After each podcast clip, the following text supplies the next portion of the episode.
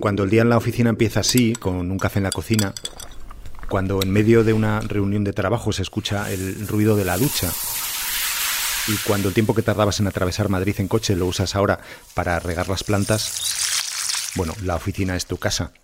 Este es un piso en el barrio de Malasaña. Como casi todo el periódico nos estamos acostumbrando a teletrabajar. Como a millones de personas nos empiezan a pasar las mismas cosas extrañas que no habíamos calculado nunca. De repente todos tenemos el mismo plan de viernes, que es quedarse en casa y empezar, por ejemplo, a ver películas. Todos salimos a aplaudir por las tardes a la ventana, al balcón, a la terraza, a la gente que está dando más la cara. Muy emocionante, la verdad. Todos tenemos el mismo enemigo, el virus, y todos tenemos las mismas preguntas. Para esto comenzamos hoy este podcast, que va a ser posible con la ayuda de los que hacemos el periódico, que va a tener mucho ruido de apartamentos, eco de las habitaciones en las que estamos trabajando, muchas llamadas de teléfono, pero sobre todo muchas respuestas tranquilas. Soy Carlos de Vega, empieza aquí Crónicas de un virus.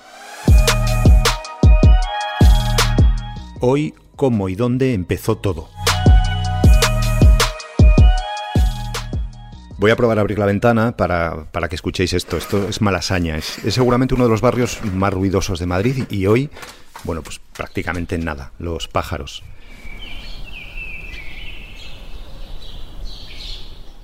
Aquí, en, todo este aire, eh, ¿está circulando el virus mientras escuchamos a los pájaros? Pues eh, no, o sea, el virus realmente necesita mm, algunos vehículos ¿no? para, para, trasladarse, o sea, que principalmente somos los, los, humanos, que además es, somos los espacios en los que ellos se, se reproducen y luego, pues claro, cuando se acumulan igual en tu nariz o en tu boca, cuando te tocas, eh, lo, eh, pones la mano en una superficie y ahí se quedan los virus esperando que luego pues otra persona pueda tocarlos, metérselo ponerse a tocar la nariz y ahí se empieza a reproducir y, sigue ese ciclo, pero no es como que el virus está por todos lados en el aire flotando, no, no, no es algo que es... Eh, que es tan omnipresente. Por ejemplo, en este, en este caso es probable, dicen que, que bueno, pues los murciélagos pueden tener esos virus eh, de una forma asintomática y los van eh, distribuyendo y entonces de, un virus de ese murciélago eh, pasó probablemente a un pangolín, que es vamos, un, animalillo que yo creo que la gente ya sabrá lo que es, ¿no? pero que, eh, que después pues en China hay gente que come, come la carne y, de ahí saltó, volvió a mutar y saltó a los, a los seres humanos y es un poco ese, ese proceso, o sea, en ese salto de, de los animales a los, a los humanos estos virus se van haciendo más fuertes y en algunos casos pues más, eh, más peligrosos y, dan los efectos que estamos viendo. Daniel Medavilla es redactor de Materia en, el país y estos días, por supuesto, esta semana se está escribiendo, investigando mucho sobre esto, sobre este virus. Y ese virus que se aloja en esos, esos animales, al pasar al cuerpo humano, ¿qué es lo que, qué es lo que hace? ¿Por qué se engancha con nosotros? Un virus es, eh, tiene, es como un, pequeño fragmento de, de, RNA, de información eh, genética, eh, que está rodeado de unas, de unas proteínas que lo protegen y, de otras proteínas que tienen la capacidad de engancharse a, a, células de todo tipo, ¿no? que puede ser una bacteria o puede ser una célula de un, de un, ser humano. Entonces, eh, cuando eh, se enganchan a, nosotros, de alguna manera secuestran eh, nuestro, nuestro sistema para producir pues, todas las proteínas o las, los productos que necesitamos para, para vivir, lo secuestran y lo ponen a su servicio y en vez de hacer lo que tienen que hacer, se, se, dedican a reproducir muchísimos más, más virus.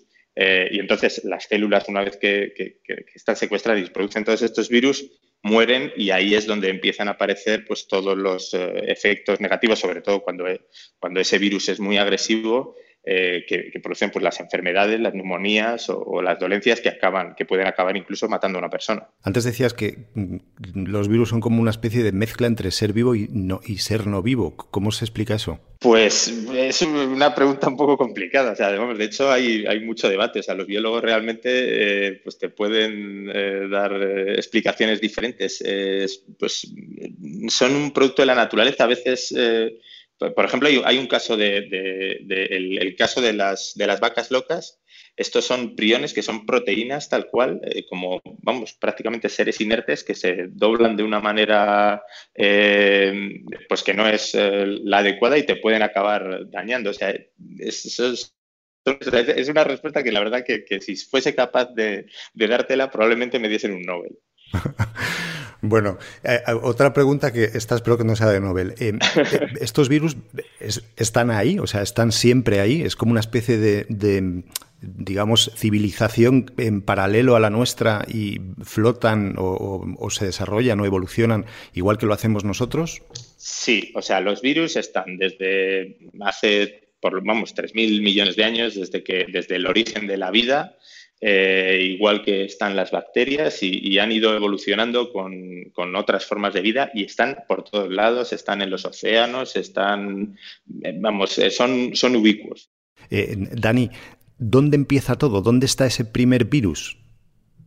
Pues este, en este caso el, origen está en un mercado de, Wuhan, en, China, eh, que es donde se ven que salen los primeros eh, casos, que salta el, virus que está en, un animal, que todavía pues hay algunas incógnitas sobre cuál es ese, ese animal, y, salta a, las personas. ¿no? Y, en este, y en ese momento es cuando empieza la, epidemia eh, que ahora ha llegado a España.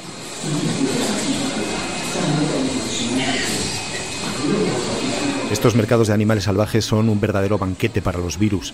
En lugares así empezó el SARS, el MERS, la gripe A. Pocos imaginaban en Wuhan lo que iba a ser esta pandemia cuando a finales de enero se escuchó esto en el metro.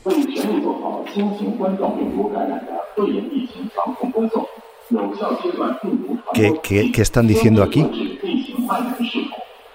Pues aquí están diciendo que la estación de tren está cerrada eh, a causa de una, epidemia. Este audio se grabó en la estación de tren de Hankou, en, en Wuhan, el 23 de enero, eh, unas pocas horas después de que la cuarentena de la ciudad entrara en vigor. Bueno, Wuhan es la capital de la provincia de Hubei, que está en el centro de China. Es una ciudad muy grande, con mucha gente, viven 11 millones de personas. Y Jaime Santirso es periodista, es español, estuvo allí contando el bloqueo de la ciudad eh, para el país. Hoy está en Pekín, después de haber pasado por todo esto. Jaime, ¿cómo recuerdas aquel primer día, aquellos dos primeros días en la gente de Wuhan? Sobre todo una sensación predominante de, incertidumbre. Y realmente no se sabía qué iba a pasar al día siguiente de, de cada uno de estos días. Y eso para la gente de la ciudad eh, fue desde luego un gran, un gran shock. Aquí, Jaime, nos están hablando de 15 días. ¿Crees que deberíamos ponernos fechas sabiendo lo que ha pasado en China? 15 días no es un plazo de tiempo arbitrario, es, es el plazo máximo de incubación del virus, aunque la, la evolución de, de, la situación en, en España en este momento eh, pues tampoco es previsible. Claro, luego hay otras imágenes que nosotros vemos en China que aquí no existen, que no sé si es que no son necesarias o que somos simplemente diferentes y lo hacemos de otra manera. Esos camiones cisterna limpiando las calles con, con ese líquido que suponemos mata el virus, o las cuadrillas que van con lanzallamas, esa especie de lanzallamas también desinfectándolo todo, esos trajes. Eh, em, claro, las medidas que se tomaron en esos días en Wuhan eran medidas destinadas a cubrir un escenario de posibilidades que tenían como denominador común mucha incertidumbre. Yo creo que en ese sentido es posible que no la veamos en, Madrid. El grado de incertidumbre con respecto a la naturaleza de este virus sigue siendo, sigue faltando información crítica, pero cada vez se sabe más. Te voy a poner un ejemplo. La primera noticia que se publica en el país, y yo la escribo el 9 de enero, en ese, en ese momento se descartaba que fuera transmisible entre humanos. ¿Te imaginabas que Madrid iba a estar hoy así? No, no, no.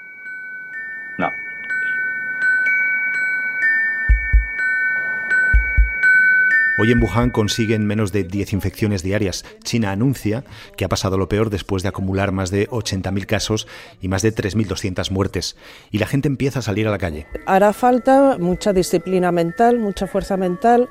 Eh, te sentirás a veces frustrada, triste. Pues sinceramente, las primeras semanas parecía que esto no fuera a terminar nunca.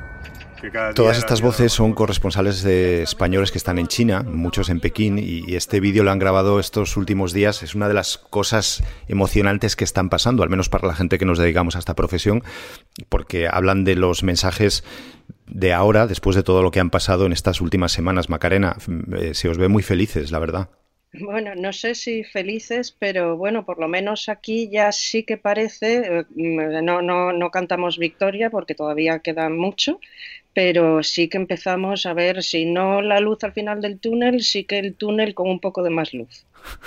Macarena Vidal es la corresponsal del país en Pekín, en China. Em, ¿Ahora mismo tenéis algún tipo de restricciones? No podemos eh, salir y entrar de, nuestros, eh, de nuestras residencias em, alegremente, sino que, sobre todo para entrar, tenemos que enseñar una acreditación que nos han dado de que, de que vivimos ahí. Tampoco se puede ir, em, han empezado a abrir algunos restaurantes, muy pocos, muy pocos, muy pocos, pero no se puede ir así como así. Eh, tiene que ser un máximo de tres personas eh, por mesa y entre mesa y mesa tiene que haber una vacía. ¿Y así cuántos días, Macarena? Porque ¿cuántos días habéis estado con, con todas estas restricciones con las que todavía seguís? Pues eh, más de 50. El día que grabamos ese vídeo, o que bueno, que lo colgamos en redes, se cumplían 50 días de, esta cuarentena, Ahora mismo aquí que estamos empezando, ¿cómo lo vamos a hacer? Pues eh, con eh, paciencia y yo os recomiendo con bastante sentido del humor. Eh, vosotros no, tenéis la ventaja de que por lo menos ya sabéis un poco qué es lo que hay que esperar y, bueno y qué es lo que hay que hacer. Nosotros cuando empezamos no sabíamos absolutamente nada. Entonces, si todo el mundo colabora, esto va a durar eh, lo mínimo. Pues eh, no serán dos semanas, me temo, pero a lo mejor un mes, mes y medio, dos meses. En, en Corea del Sur en un mes han conseguido bajar todo bastante. Pero si hay alguien que se salta, que se cree que va a ser más listo que nadie o, que, o que no le ve sentido y se salta las, eh, las normas, es que entonces todos volvemos a la casilla de salida y hay que volver a empezar. Cuando decías que nos lo tomemos con sentido del humor, em, en tu caso, por ejemplo, mm, haciendo casi de entrenadora personal para la gente que empezamos este confinamiento ahora, em, ¿qué guía de cosas recomiendas hacer o qué cosas mm, son descartables? Yo, eh, una de las cosas que a mí me han servido mucho ha sido intentar, intentar mantener una disciplina es eh, decir, o sea, levantarme a una hora por narices e y, ir trabajando e ir creando espacios de separación entre trabajo y, casa. Y luego también es, es importante eh, darte pequeñas recompensas. para mí ha sido muy, muy, muy, muy importante los viernes por la noche, cuando he acabado, mm, fuera la hora que fuera, mm, tomarme un gin tonic. Eh, conectar con, en Skype y tomarme un gin tonic y eso era mi, recompensa. Luego ya cuando han abierto algunos restaurantes, que ya os digo que son contados con los dedos de la mano, no, no os creáis, pero el eh, quedar con eh, gente, ahora cuando se ha podido, también eso ha sido una terapia fundamental. Y mientras tanto, hablar, hablar, hablar, hablar con, con, con gente. Eh, y otra cosa que también eh, recomiendo mucho es eh, daros constantemente las gracias, porque es, es, un, al final esto es una, es una tarea, es, es un deber y, un, y entonces eh, que sepáis que esto no se está haciendo en vano, que este sacrificio está sirviendo para algo y está sirviendo para que todos salgamos juntos de todo esto. Eso, encontrar la parte positiva y encontrar eh, la gracia en las pequeñas cosas. Eso, eso es muy importante. Eso y las relaciones humanas. ¿Y China ha cambiado con todo esto? ¿Tú crees que es un país distinto a partir de ahora? En muchas cosas se han implantado una serie de, mecanismos tecnológicos que estos eh, mecanismos ya se van a quedar. Eh, una de las eh, cosas que, ha circulado mucho y que se han implantado es una aplicación de teléfono que te indica, mira, mira por dónde se ha movido tu teléfono y, comprueba así eh, si has estado cerca de alguien que ha estado contagiado, si has estado en algún lugar donde ha habido muchos contagios. Este tipo de, control yo creo que va, que va a seguir. También es posible que el gobierno, eh, que empezó bastante eh, con el pie bastante cambiado, salga reforzado, porque entre otras cosas se está viendo desde aquí el aumento de los contagios fuera y cómo se está gestionando y entonces están diciendo es que al final eh, pues no lo hicimos eh, nada mal para, para, lo que hay por ahí y además estamos eh, enviando ayuda. Es que somos los mejores y nuestro gobierno también. Gracias Macarena Vidal corresponsal del país en Pekín